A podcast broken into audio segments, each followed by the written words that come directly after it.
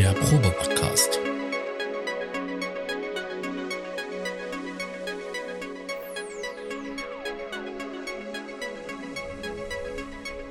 Ein Podcast beim gemütlichen Talk im Proberaum.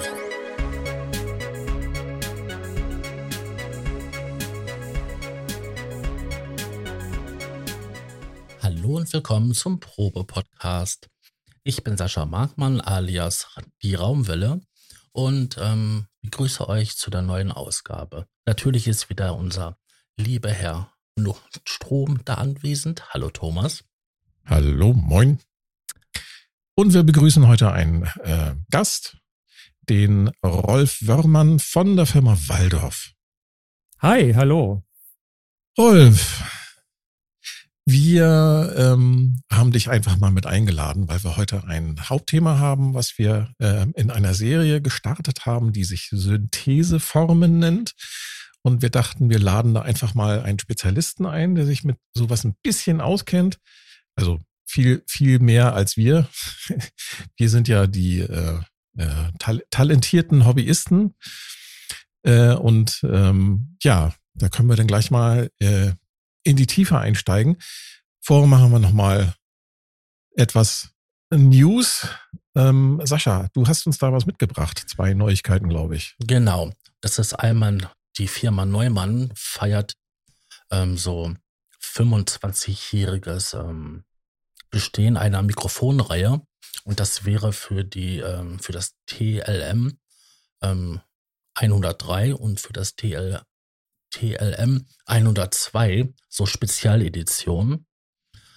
Ähm, das das ähm, 102 gibt es jetzt im Weiß und das ähm, Dreier gibt es halt in einer speziellen Edition. Inwieweit sich die Teile so unterscheiden von den normalen Editionen, außer irgendwelche kosmetischen Sachen, hat sich mir jetzt nicht großartig erschlossen.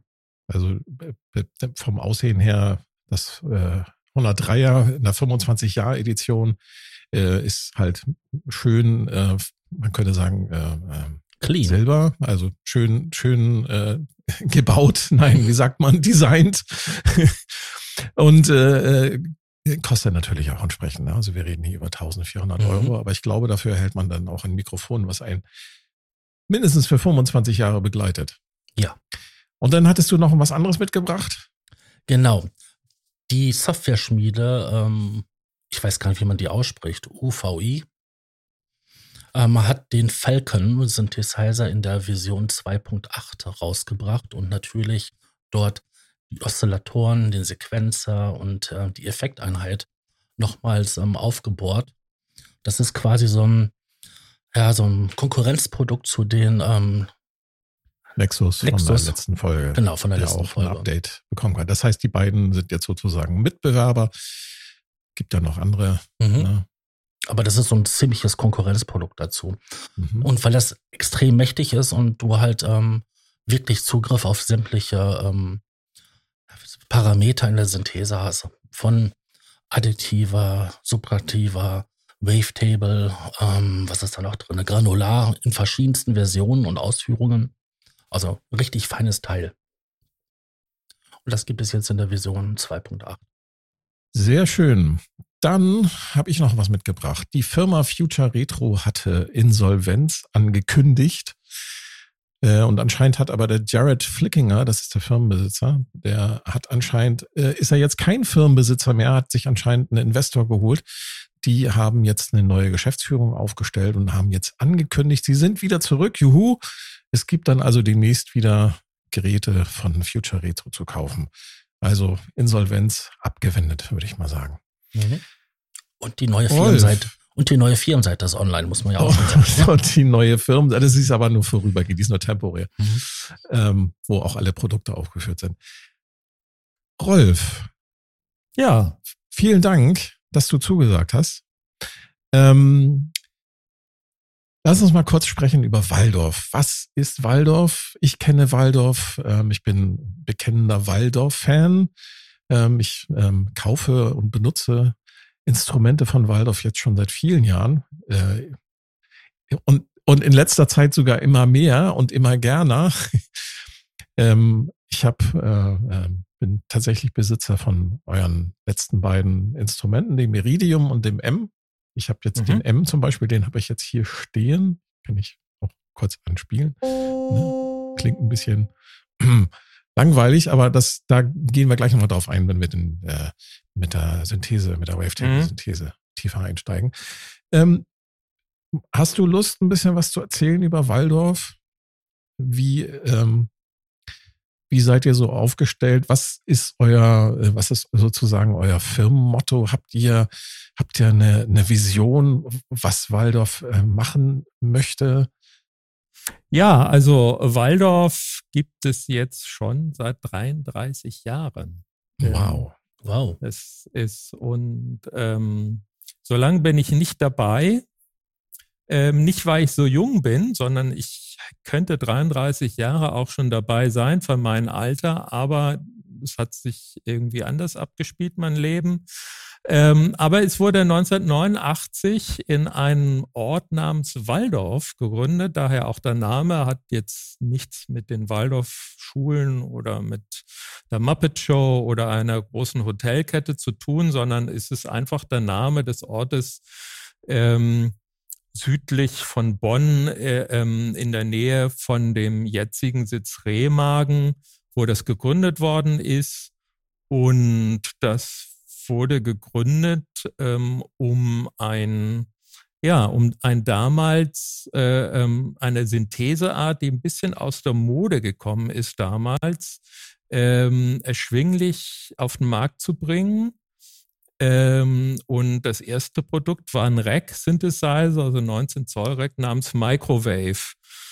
Und ähm, vorher gab es die Firma Wolfgang Palm, PPG, kennt jeder, legendäre Wavetable sind die Firma. Und man muss den Wolfgang und auch der, der Firma PPG auch die Ehre geben. Die haben den ersten Wavetable sind die damals gemacht und haben das eine Zeit lang auch sehr, sehr, sehr erfolgreich ähm, produziert. Aber dann äh, gab es, es war natürlich ein Gerät, was sehr teuer war, ähm, was sich also wirklich nur Top-Studios und Top-Musiker oder Leute mit sehr viel Kohle leisten konnten und ist dann ähm, dann äh, in den 80ern, als es die große Konkurrenz mit den aufkommenden günstigen digitalen Synthes, Stichwort DX7 und andere, aufkam, natürlich unter Druck geraten und ähm, musste zumachen. Und die Ursprungsidee von, äh, von Waldorf war quasi diese, diese Syntheseform Wavetable äh, weiterleben zu lassen in einem etwas günstigeren Formfaktor, nämlich ein 19 Zoll äh, Rackgehäuse und in einer etwas günstigeren Herstellung. Und das war der Microwave. Da war damals trotzdem nicht günstig, aber doch deutlich günstiger als ein PPG, teurer als ein DX7 und ist dann Anfang der 90er ähm, bei der ganzen aufkommenden, ja, elektronischen Musikrichtung der 90er Jahre eingeschlagen äh, äh, ähm, und, und so ist das losgegangen damals. Ähm, und heute sitzen wir immer noch da und machen Synthes und freuen uns darüber, dass wir das dürfen. Zwischenzeitlich muss man sagen, war die Firma auch mal insolvent, 2004 glaube ich, und wurde aber dann wieder ähm, anderthalb Jahre später ähm, wieder losgefahren, ähm, indem ein paar der alten Waldorf-Leute und ein, zwei neue quasi ähm, das vom Insolvenzverwalter aufgekauft haben und das neu gestartet haben. Damals mit dem Blofeld war das erste große erfolgreiche Produkt, also ein mhm. kleinen, mhm. noch günstigeren Wavetable Synthesizer.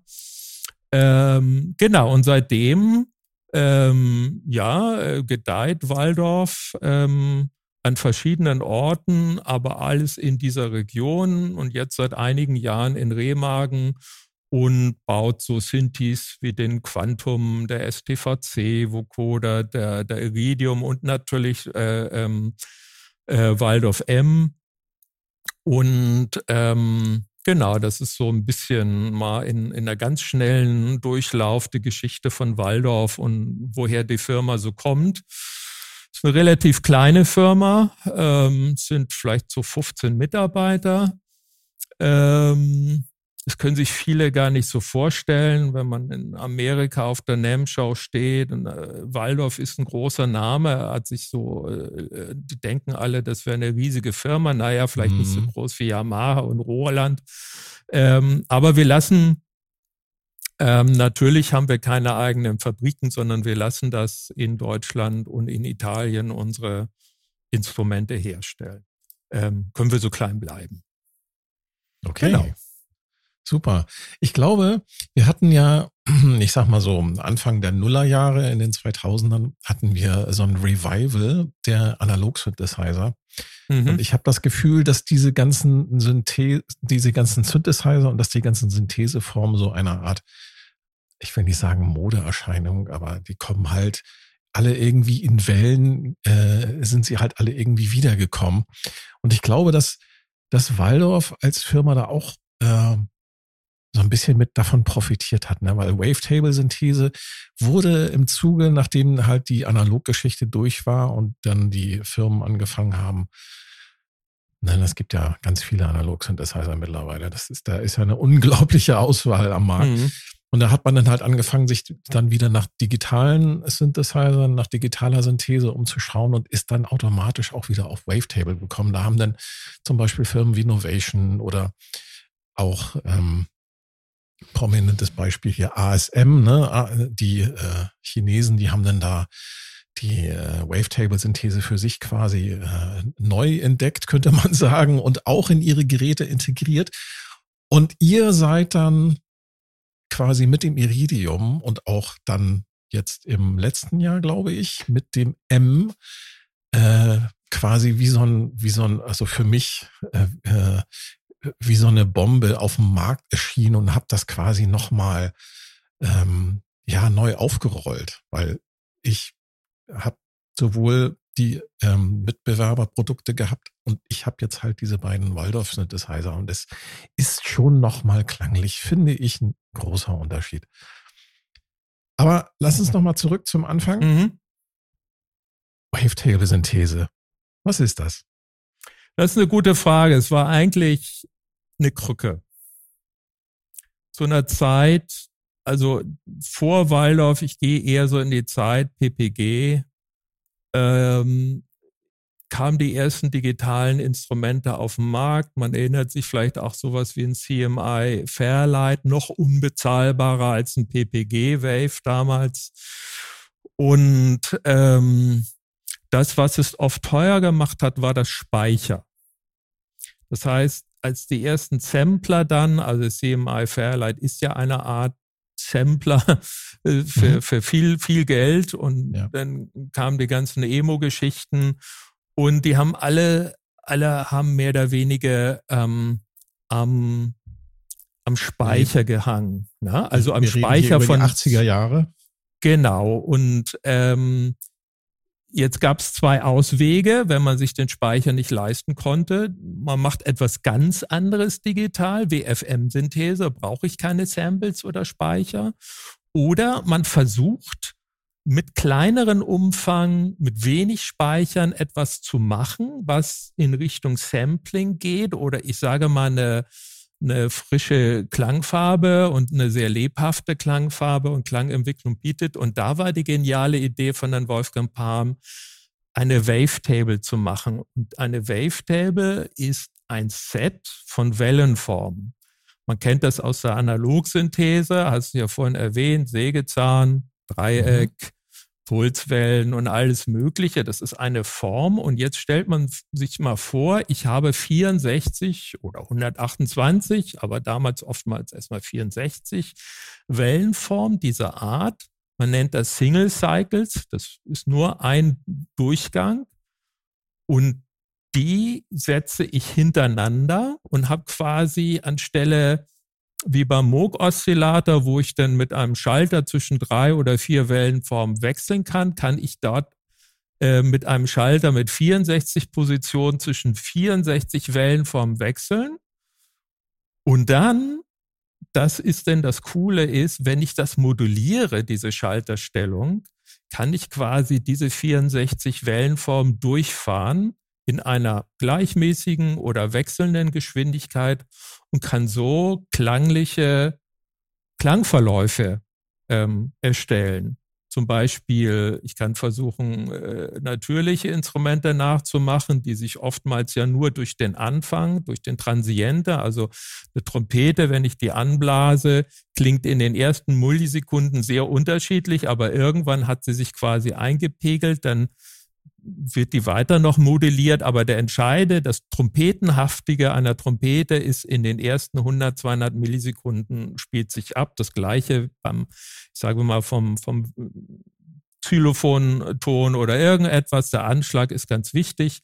Und da war die Erkenntnis bei der Wavetable-Synthese, es reicht eigentlich, ich habe 64 Wellenformen, die ich in einer bestimmten Modulation durchfahre und kann auch abstrakte Klänge damit machen und kann damit sehr, sehr viel anstellen.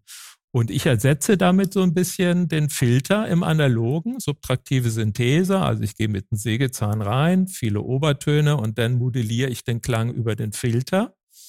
Kann ich bei der äh, ähm, äh, Wavetable-Synthese auch machen, aber da macht eigentlich der Oszillator in der Table, wo ich zwischen 64 Klangfarben quasi hin und her modulieren kann, natürlich schon mal sehr viel aus. Das also ist die Idee Worten, von Wavetable.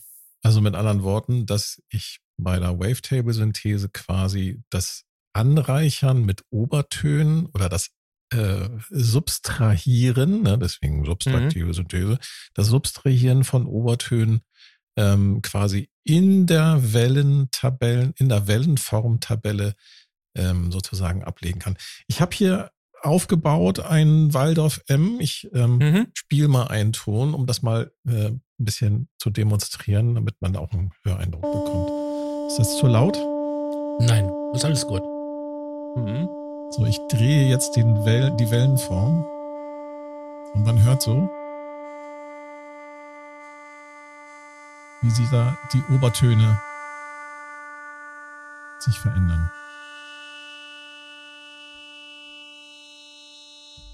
Das habe ich jetzt mit der Hand moduliert. Das kann man mhm. natürlich auch mit der Hand machen.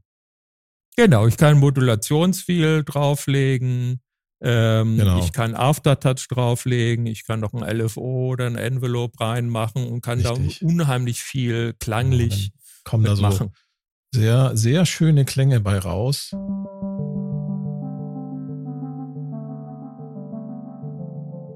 Das klingt so ein bisschen wie so ein äh, wie so eine Steel Drum. Mhm. Da musste ich auch sofort dran denken. Mhm. Ist zusammengesetzt aus zwei, äh, aus zwei Oszillatoren. Jeder von denen hat einen, hat, ist ein Wavetable-Oszillator. Der eine ist so eine Art Gitarrensound und das andere ist ein, ähm, eine Harfe, heißt die Wellenform. Das nur mal so zum Demonstrieren, mhm. damit man so einen kleinen Klangeindruck bekommt, was damit eigentlich geht. Ähm, genau, so und ja. Ja, sag. Ja, und ähm, die, ähm, die Instrumente hatten dann oder haben dann natürlich viele von diesen Wavetables. Ja, ähm, das heißt, ich habe nicht nur eine, ich sozusagen früher hat man quasi beim analogen Oszillator, wie gesagt, wähle ich zwischen Sägezahn und Sinus und Dreieck. Hier wähle ich ähm, aus zig Wavetables eine aus, die dann diese 64 oder 128 oder teilweise mehr Wellenformen enthält. Und die Gestaltung von diesen, jeder einzelnen Wavetable kann sehr unterschiedlich sein. Ich kann, wie gesagt, haben welche, die sich an natürlichen Instrumenten orientieren. Ich kann etwas haben, was eher ein, ein synthetischer Klang ist. Zum Beispiel gibt es äh, ähm, Tabellen, die den analogen Sinti nachmachen, aber es gibt auch die wildesten rein digital erzeugten äh, äh, ähm, oder konstruierten, sage ich mal so, auf einem weißen Blatt digital konstruierten Wavetables, die den, die den wahnsinnige äh, ähm, abwechslungsreiche äh, Klang äh, ähm, ermöglichen durch die Wavetable. Ja. Genau. Und das Besondere ist auch noch, ähm, dass man die dann zumindest bei den Waldorf-Geräten dann auch noch teilweise selber austauschen kann und gegen eigene Wavetables ähm, ersetzen kann oder hinzufügen kann, nicht ersetzen, aber hinzufügen. Also User Wavetables ähm, sind auch machbar und möglich. Das heißt, man kann sich tatsächlich dann hinsetzen und kann da selber seine kleinen ähm, Mini-Samples, die sind ja, glaube ich, nicht besonders groß. Wie groß ist so, ein, so, ein, so, ein, so eine Wellenform für, die, für so ein Wavetable? Ähm, je nach Instrument ist also auf einem modernen Wavetable-Instrument wie ein Iridium ist das relativ flexibel, sowohl was die Anzahl der Samples für die einzelne Welle betrifft.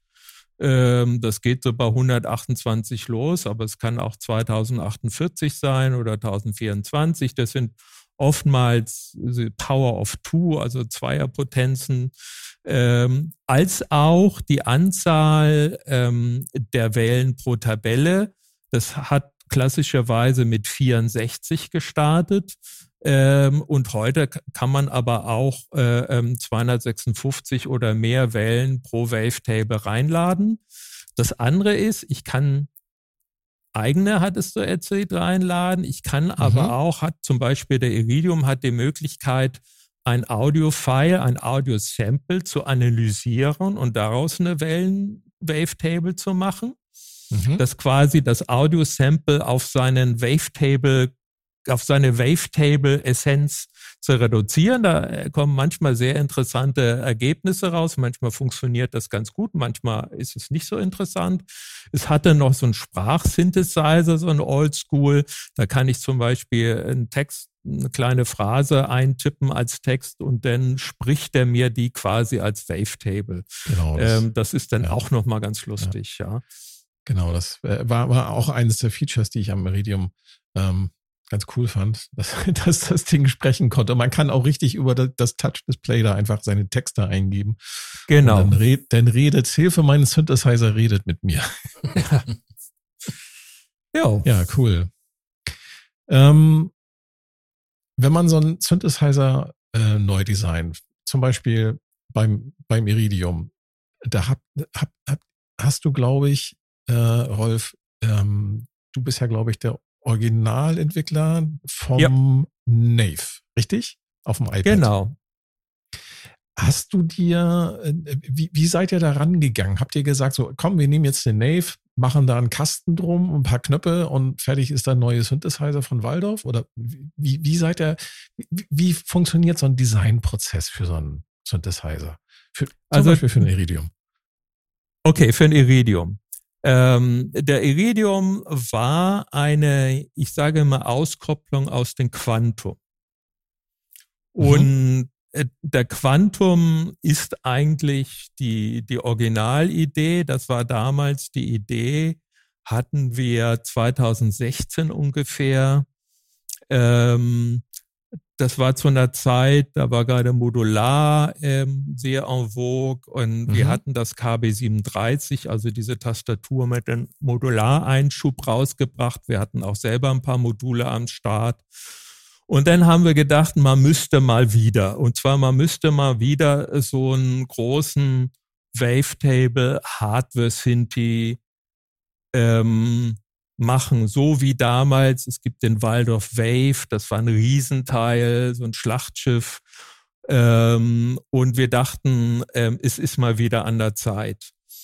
Und ähm, genau, und da haben wir dann wieder einen Wavetable Hardware Synthesizer gemacht.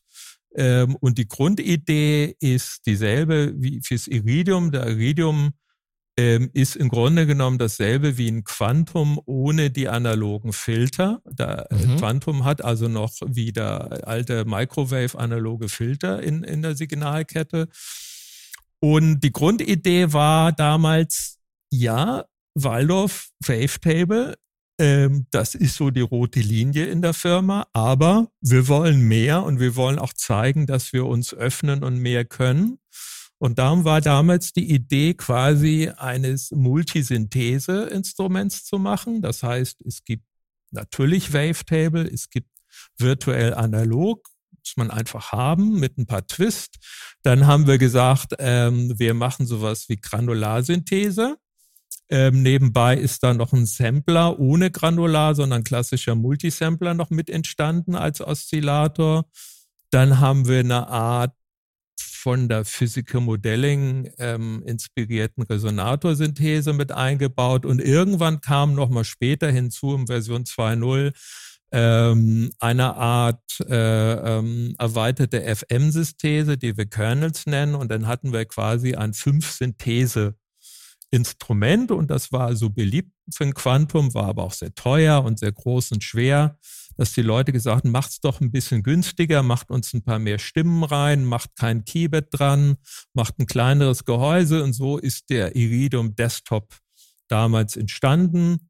Ähm, genau, und ähm, der, der Iridium Desktop blickt also nach vorn, nimmt die Wavetable-Synthese und die ganze Vergangenheit mit, fügt aber andere Synthesearten hinzu, die wir spannend finden.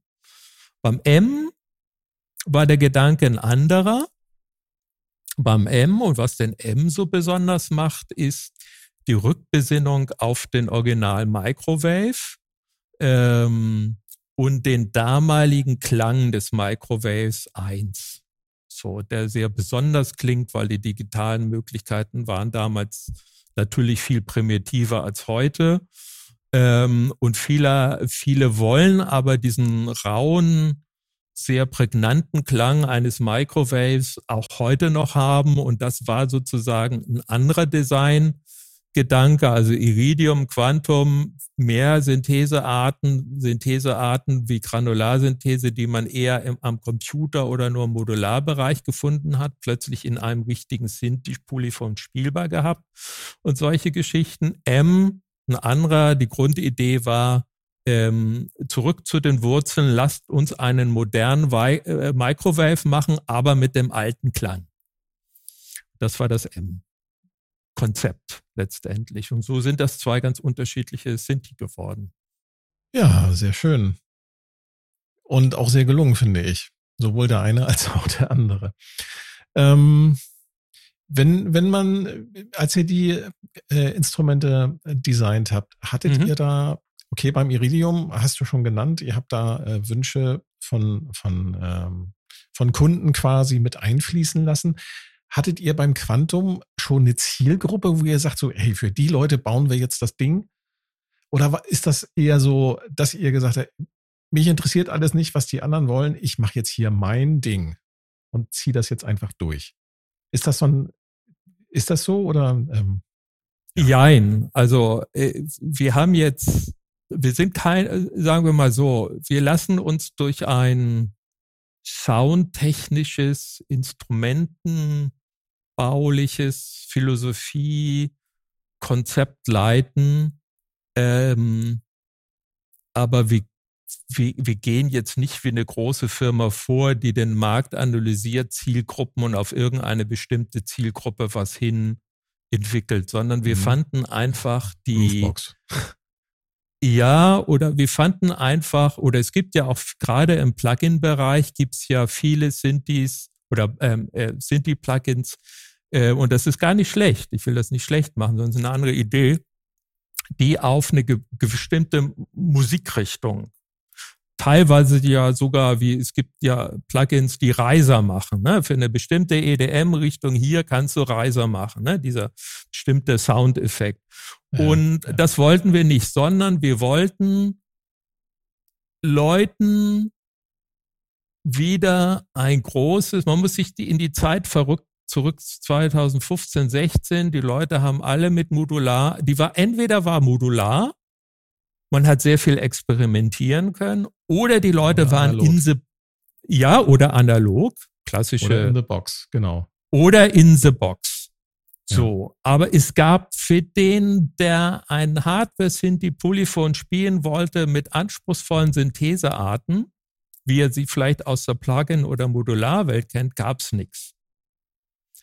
Und das wollten wir. Wir wollten wieder ein großes Keyboard, ein großes Sinti machen, der sagt, im Hardware-Bereich das sind die Synthesearten, die derzeit spannend sind, mit maximalistischem Anspruch ein cooles Instrument zu machen. Ähm, was aber nicht nur 20 Mal hergestellt wird, sondern sich damals äh, wie der Waldorf Wave äh, äh, ähm, oder danach, kurz danach kam der Moog Vanya raus, genug Leute leisten können.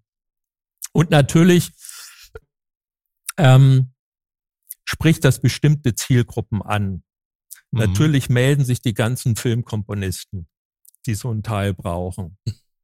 Und mit denen sind wir auch schnell. Es haben sich aber auch Hausproduzenten, äh, ähm, Experimentalleute, aber auch Hobbyisten mit gut ähm, Geld sehr schnell bei uns gemeldet.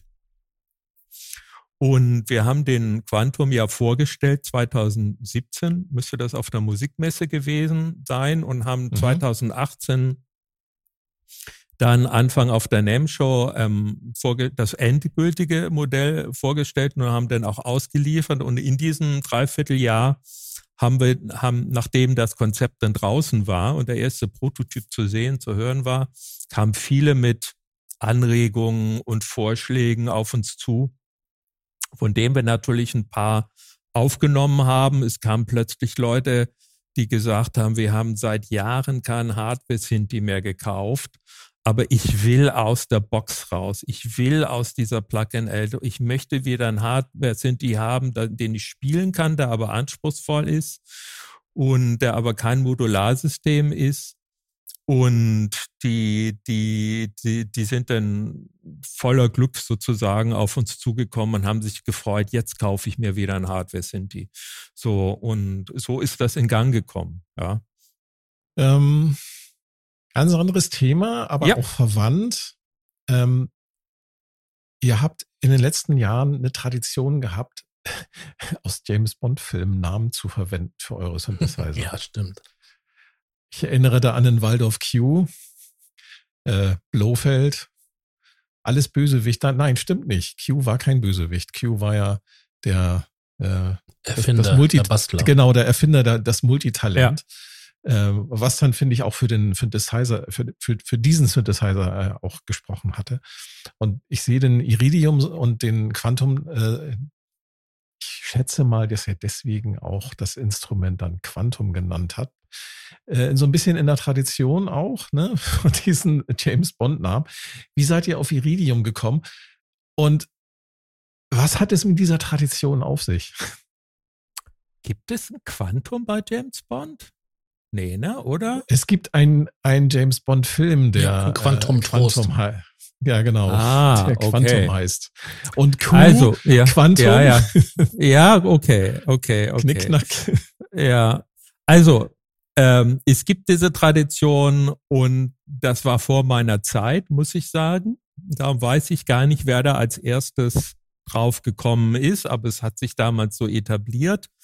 Ähm, aber letztendlich war eigentlich ein anderer Name für Quantum vorgesehen, den konnten wir aber denn nicht nehmen, weil eine andere Firma in einem audionahen Bereich ein Produkt hat, was so heißt. Ich kann jetzt nicht sagen, wie der eigentlich heißen sollte. Es gibt einen Gehäuse mit dem ursprünglichen Namen, ein Prototypengehäuse. Okay. Das, äh, wie das oft so ist, stellt man am Ende fest, nee, Mist geht nicht. Wir fragen nie, ach nee, funktioniert nicht. Und dann haben wir halt beim Bier zusammengesetzt und der eine Kollege kam dann auf Quantum. Ich glaube, der hatte aber kein, kein James Bond damals im Auge, denn, sondern weil der andere Name, den wir auch damals hatten, das war, hatte nichts mit James Bond zu tun. Wir wollten einfach eine andere ich, ich Namenswelt drauf, aufbauen. Weil ja. Waldorf Q und dann ja. Jahre später Quantum. Quantum, so, okay, ja. Passt, das, passt irgendwie. Ja, es ist aber eher Zufall, glaube ich. Ich glaube, das ist irgendwie, und Iridium kam der andere Kollege, der kam damit sofort um die Ecke und dann sagten wir, ja, ist zwar, Iridium ist ja ein chemisches Element, so, Quantum ist so eine physikalische Theorie. Mhm. Ähm, wenn man so will, kommt so ein bisschen so aus der naturwissenschaftlichen ja, Ecke. M. Ich sag nur ja, M. Was, ja, also M. Was heißt ein M? Was heißt M für euch? Jetzt mal die große Frage. Sagt mir, was bedeutet M für euch? Ähm, das ist der, die Chef Schrägstrich in von äh, James Bond. Ja. Also der Chef von James Bond gewesen und natürlich ähm, MV Microwave. Richtig. Damit hat die Firma angefangen. Und ich finde, das äh, ist eine sehr gelungene Hommage, was da jetzt als Instrument bei rausgekommen ist. Genau, was mich dann also, zu der Frage ja. bringt, ob es da vielleicht auch sogar noch mal eine Tastaturversion von geben könnte. Wenn du das verraten darfst. Äh, verraten darf ich natürlich nichts, können kannst du immer alles geben, ähm, weil wir können auch Tastatur und ja, klar, M steht für Microwave, ähm, äh, steht für, für M aus dem James Bond-Kontext. Und ähm, das hat uns irgendwie ganz gut gefallen. Ähm, und ähm, weil es diese Rückbesinnung ist, hat ja auch den roten Knopf. Damit haben wir ja auch angeteased. Ähm, das ist quasi eine Verneigung vor dem Original Microwave ähm, gewesen und ja. natürlich der M, klar. Ich finde das also, das ist, äh, ich finde ihn sehr gelungen. Er sieht ja. Ähm, einfach wunderbar aus und fässt sich gut an, klingt fantastisch. Ich muss gestehen, ich bin, äh, ich habe den, den, den Ur-Microwave immer ignoriert, weil das ein äh, 19 Zoll Rack-Gerät ist. Ja. Ich, äh, mir fehlten die Knöpfe. Und als ihr dann äh, mit dem M auf den Markt gekommen seid, habe ich, ich musste den sofort haben. Ich fand den so klasse. Und es hat mich wirklich äh, umgehauen, auch klangtechnisch. Ja, ähm, diese, diese 19 Zoll Geräte gibt's ja, es gibt ja keine 19 Zoll, also kaum noch äh, 19 Zoll. Richtig. Das war damals Aber einfach eine das Kostenfrage. So schade. Ich ja? Das, ja, ich finde das so schade. Hm? Ich habe gerne 19 Zoll Geräte. Okay. Ähm, man hat natürlich jetzt mit so einem Tischgerät wie der M oder Iridium oder Kyra, das war das erste äh, Gerät ja von uns in dieser Gehäuseform, hat man natürlich die, die Fläche auf dem Bedienpanel, äh, ähm, um das, äh, ähm, um da halt dieses auszurüsten. Es gibt aber Rackuhren, die du mittlerweile von uns bekommen mhm. kannst, wenn du es reinschrauben willst. Das finde ich super. Ja. Das ist auch ein guter Kompromiss, weil ähm, ich stelle mir ungern meine Wohnung halt mit Synthesizer voll und ähm, wenn ich die dann halt horizontal an der Wand packen kann, ist schon super. Genau, was auch viele machen, ist ein Wesermount. Das hat ja unten diese, diese vier Schrauben und haben das an so einen schwenkbaren Arm denn irgendwo in ihrem Studio zwischen Rechner, Tastatur, den anderen Synthes, Mischpult, so ja, da muss man so vernünftigen Nähe. Ja, ja, ich hatte das, ich hatte das versucht mit einem, äh, mit so einem äh, Monitor Faser Mount. Das, das geht auch. Also man mhm. ist eigentlich gar nicht so schlecht. Aber was mich da halt so ein bisschen dran gesteuert hat, ist, dass das Ganze dann doch ein bisschen wackelig war. Also wenn man da so ein bisschen ja. auf den Tasten gedrückt hat, mhm, das kann ich mir vorstellen. hat das so, so leicht hin und her geschwungen und ich habe dann irgendwann Angst bekommen. Das habe ich bei einem Iridium gemacht und habe das dann nachher abgemacht. Ja. Jetzt habe ich mir einfach Laptop-Ständer geholt und habe die da so schräg hingestellt. Das geht auch, klar. Das, mhm. was, was super funktioniert. Ähm, was ich sehr schön finde an dem Gerät ist, äh, und oder generell so bei den Waldorf-Geräten, ihr denkt wie Musiker. Also ihr habt zum Beispiel einen Aufdruck auf den äh, Geräten, äh, so dass man sehen kann, was sich daran anschließen kann. Das haben mhm. einige Synthesizer-Hersteller vergessen das immer. Und das ist so nervig dann, wenn man äh, mal eben schnell ein, ein, Instrument verkabeln möchte und man sieht dann nicht, äh, wo dann die MIDI-Anschluss ist. Ne? Das muss man erst so das Gerät kippen und dann passt das wieder nicht mit dem Stromkabel und allem. Und ihr habt da wirklich dran mit, einfach mitgedacht und habt das einfach da gleich mit aufgedruckt auf das Gehäuse. Das, solche Details finde ich, äh, finde ich persönlich immer, immer klasse, wenn da Hersteller ja, das hat quasi zwei Gründe, warum das so ist. Äh, das erste, unser Industriedesigner ist selber Hobby-Keyboarder, der mit seiner mhm. äh, Band so ein bisschen so auf Festen spielt, sage ich mal so. Und das zweite ist, dass wir natürlich als kleine Firma äh, natürlich kommt man bei uns ziemlich schnell. Es, es gibt ja viele Musiker, auf jedem Level von Hobby bis Superstar, die uns irgendwie ansprechen zu irgendwelchen Themen, eine Frage oder Feedback haben. Manche wollen auch nur über irgendwas Synthesemäßiges reden. Und man kommt in einer kleinen Firma relativ schnell an die Leute ran, die das wissen müssen. Ja, als wenn man sich in so einem Konzern erstmal durch äh, zehn Produktmanagement-Layer durchfragen muss und so weiter und so fort. Bei uns landest du ziemlich schnell bei den Leuten, wenn du da irgendeine Frage oder einen Kommentar hast. Ähm, und diesen Austausch lieben wir sehr und darum haben wir mit sehr vielen Musikern Kontakt und reden mit denen, sind in regelmäßigen äh, Austausch und schnappen viele gute Ideen auf. Ähm, und ja, das ist auch etwas, was, was uns sehr viel Spaß macht. Ähm, eine kritische Frage. ja. Es gibt ähm, äh, Leute, die die Netzteilanschlüsse kritisieren vom Iridium ja. und von Waldorf. Ja. Kannst du mal erklären, was der technische Hintergrund davon ist, dass ihr euch für dieses Netzteil und auch für diese Netzteilanschlüsse entschieden habt? Du meinst, die, also es gibt ja zwei. Das erste, was kritisiert ist, ist ein externes Netzteil. So, und das wird immer kritisiert. Warum ist das nicht im Gerät drin wie in der guten alten Zeit? Ähm, also ein, ein alter Microwave, da geht einfach ein Netzkabel raus. Ähm, früher waren die Gitarre-Pedals sogar, gab es welche, die allerersten hatten auch ein 220 Volt Netzkabel. Ich mir gerade eins gekauft, einen alten TC Electronic Phaser Flanger, der wird direkt an die Steckdose angeschlossen. Mhm. Interessant.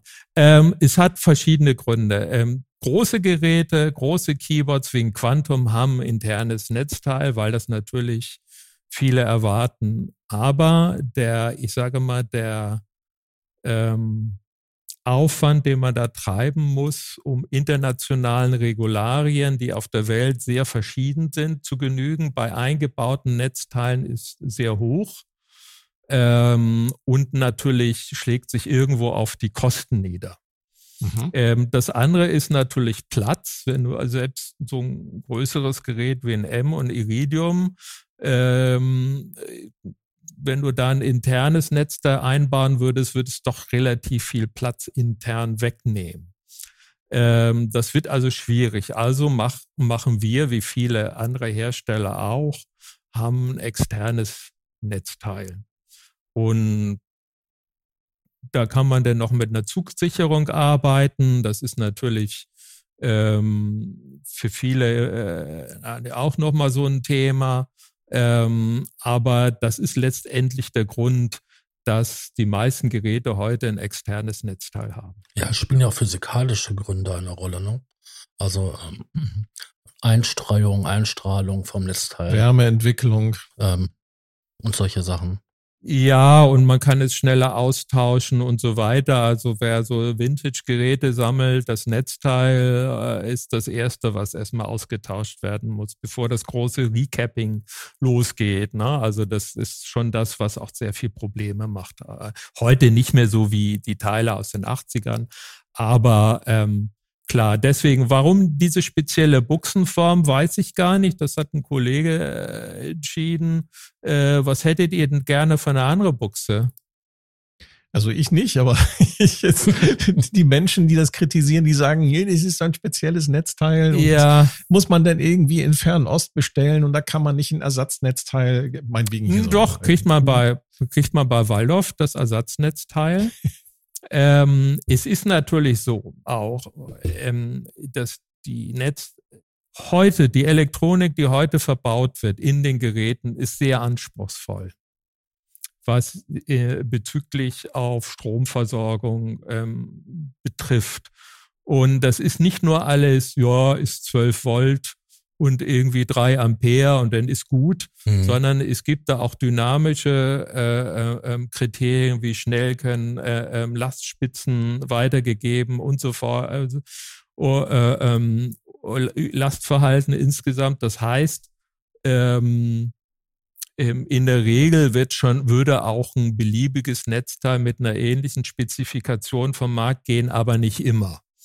Und dann hat man den Salat im, im, im Support, dass natürlich dann Leute, muss man erstmal rausfinden, was haben die für ein anderes Netzteil ähm, und so weiter und so fort. Da ist es schon als Hersteller natürlich auch so eine Methode, dass man sagt, ich möchte sicherstellen, das Netzteil ist zwar draußen, aber die sollen das von uns ähm, zertifizierte in Anführungsstrichen nehmen. Bei so großen Geräten, bei kleineren Geräten wie zum Beispiel ein Streichfett, was über so ein USB-Netzteil versorgt wird.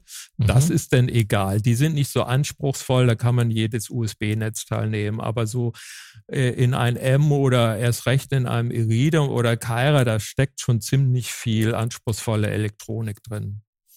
Das ja, ist schon Hightech. Die haben ja auch, was das die Qualität der Spannung angeht, ne? also ähm, wie sauber ist halt ähm, die Spannung, ne? sind da irgendwelche Spitzen mit drin? Ich kann mir schon genau. vorstellen, dass das ein ganz entscheidender Grund ist, weil du sagtest ja gerade, die Elektronik ist anspruchsvoll und ich weiß ja selber aus der Digitaltechnik, wenn da die Spannungsversorgung nicht sauber ist, dass man da halt ähm, merkwürdige Einstreuungen, Einstrahlungen, irgendwelche merkwürdigen ähm, Verhalten der Komponenten hat. Ja, man kann sich das so vorstellen. Ich bin nun auch kein Autotechniker, aber du trittst aufs Gaspedal ähm, und willst abziehen und da muss natürlich irgendwie das Benzin zur Verfügung stehen. Ne? Und wenn das nicht schnell genug aus dem Tank in Richtung Motor dann fließt, ich bin Laie im Auto, verzeiht mir die Autofreaks, wenn ich Quatsch erzähle, aber so stellt, kann man sich das vorstellen.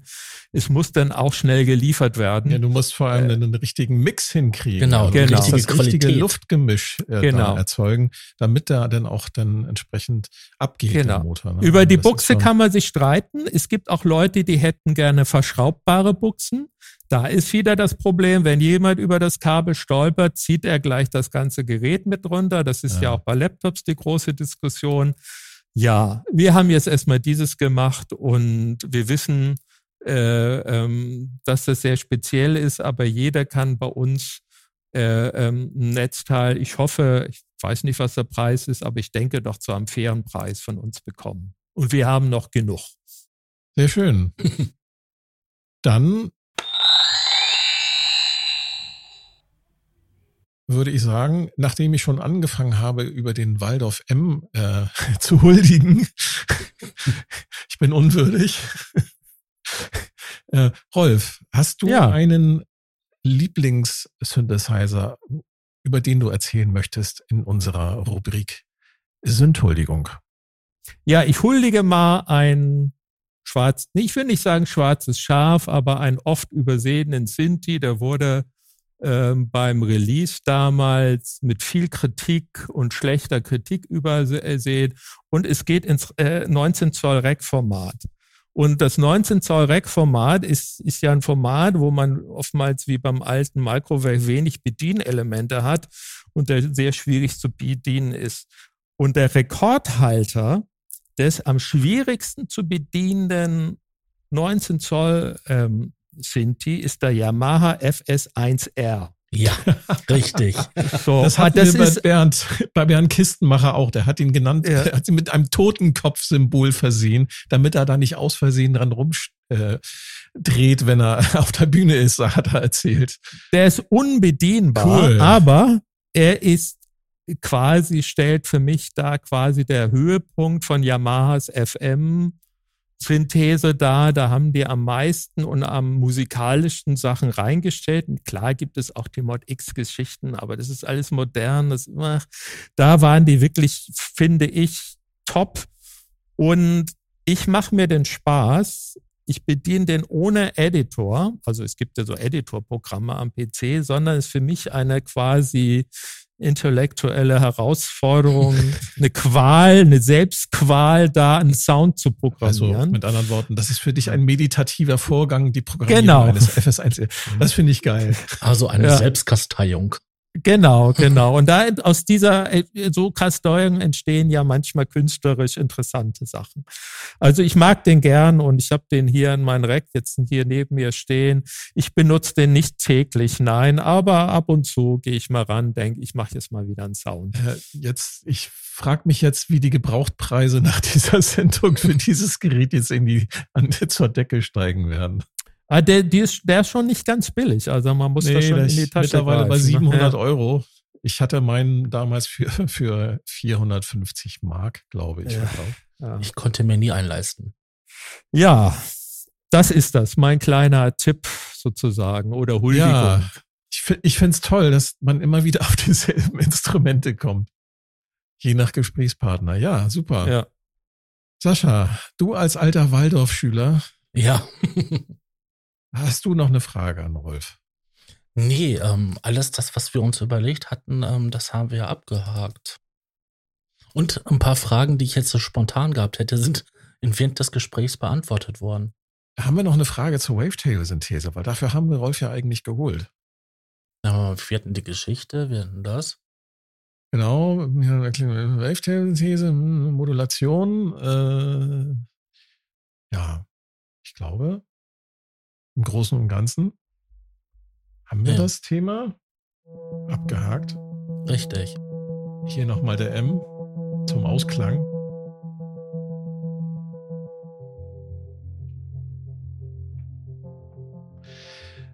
Möchtest du die Abmoderation machen? Ja, dann mache ich gerne die Abmoderation. Ähm, wir bedanken uns ganz herzlich dafür, dass ihr uns heute ähm, so schön wieder zugeschaut, zugehört habt.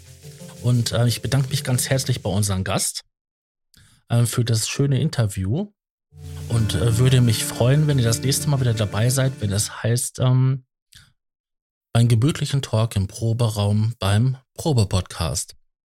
Und schaltet auch beim nächsten Mal wieder ein, wenn es heißt Probe-Podcast. Ja, dann sage ich mal ähm, Tschüss und bis zum nächsten Mal. Tschüss. Tschüss. Unterstützer erhalten Vorabzugang zum Rohschnitt der Podcast-Folgen vor der eigentlichen Veröffentlichung.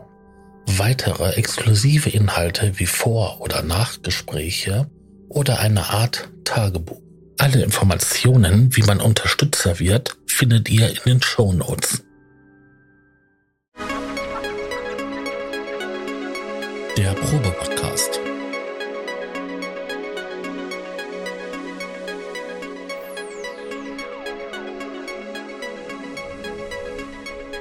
Ein Podcast beim gemütlichen Talk im Proberaum.